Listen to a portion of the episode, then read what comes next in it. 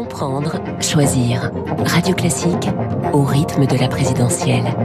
Savoir comprendre, choisir avec euh, David Doucan et Philippe Gau. Bonjour à tous les deux. Bonjour. Bonjour François. L'info politique, David Doucan, chef du service politique du Parisien. Voilà sa troisième tentative. Nicolas Dupont-Aignan, à nouveau candidat à l'élection présidentielle. C'est peut-être la campagne la plus dure pour lui, entre usure de son discours et, concurrence d'Éric Zemmour. Oui, pour euh, sa troisième présidentielle, le candidat souverainiste essaie d'inventer un nouveau concept politique en se posant, je cite, en anti-système raisonnable. La réalité, c'est qu'avec la concurrence de Zemmour et la permanence de Marine Le Pen, le champion de Debout la France est marginalisé. Il est euh, crédité de 2,5% des intentions de vote dans notre baromètre Ipsos pour le Parisien. En 2017, il avait réuni 4,7% des voix. Alors, euh, NDA, comme on l'appelle, euh, sillonne la France, avec d'abord cet argument qui revient toujours avec lui. Il serait la victime d'un blackout de la presse, je le cite, Si on me mettait un peu plus à égalité sur le plan médiatique, j'exploserais le jeu. Rien que ça, vous me direz, cela tombe bien puisque nous sommes dans la période d'égalité stricte des temps de parole et des temps d'antenne. Ensuite, mais ça, c'est un peu comme tout le monde. Il passe ses journées à cogner Macron.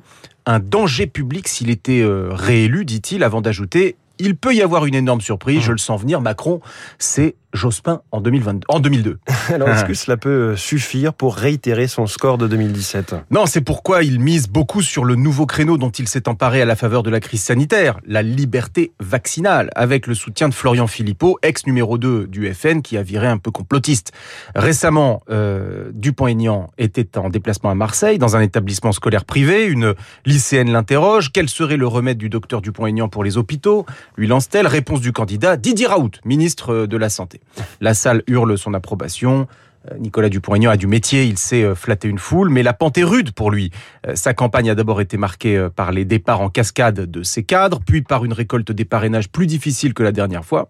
Les mauvaises langues disent même de lui qu'il n'est candidat à la présidentielle que pour l'exposition médiatique que cela lui procure, afin de simplement assurer sa réélection comme, député. Quoi qu'il en soit, Dupont-Aignan remplit régulièrement des petites salles de 100 ou 200 personnes. Il y égrène son programme, abolition, je le cite, de toutes les mesures liberticide, augmentation des salaires, justice sociale.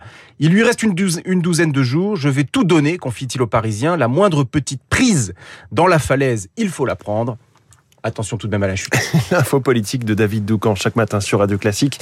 Et dans le Parisien, Philippe Gau, à la une de la presse ce matin, la guerre en Ukraine, la campagne d'Emmanuel Macron et le Covid. L'Ukraine et la flambée des prix de l'essence qui bouleverse la vie des Français selon le Figaro et le gaz russe dont on peut craindre une rupture d'approvisionnement pour les échos. Il est également question de diplomatie avec une nouvelle réunion de négociation qui débute aujourd'hui en Turquie, la première depuis le 10 mars. En France, pas de négociation entre candidats qui continuent de battre la campagne, notamment Emmanuel Macron, qui d'après l'opinion a retrouvé sa jambe gauche, notamment hier à Dijon, où selon le bien public, il a vraiment lancé sa campagne. Et puis le Covid et cette question à la une du Parisien, 130 000 cas par jour, et alors? Et alors, euh, réponse à 8h30 dans votre revue de presse complète, Philippe Gau, ce sera avec Renaud Blanc. Bonjour Renaud. Bonjour François. La matinale de Radio Classique continue avec vous, votre invité ce matin. Nicolas Bavrez, économiste et historien pour comprendre et décortiquer la guerre en Ukraine et ses conséquences au tout début du conflit. Il avait euh, comparé la situation à celle de 1938 A-t-il, plus d'un mois après le début de la guerre, fait évoluer son analyse L'enlisement russe, les sanctions, la résistance ukrainienne, le réveil des Occidentaux ont-ils changé la donne Le réarmement, la question du gaz, la pénurie agricole. Nicolas Bavrez dans le studio de Radio Classique à 8h15. Nous parlons également de l'Ukraine dans les spécialistes juste après le journal de 7h30 avec mon confrère des échos Yves Bourdillon. Autre rendez-vous à ne pas manquer.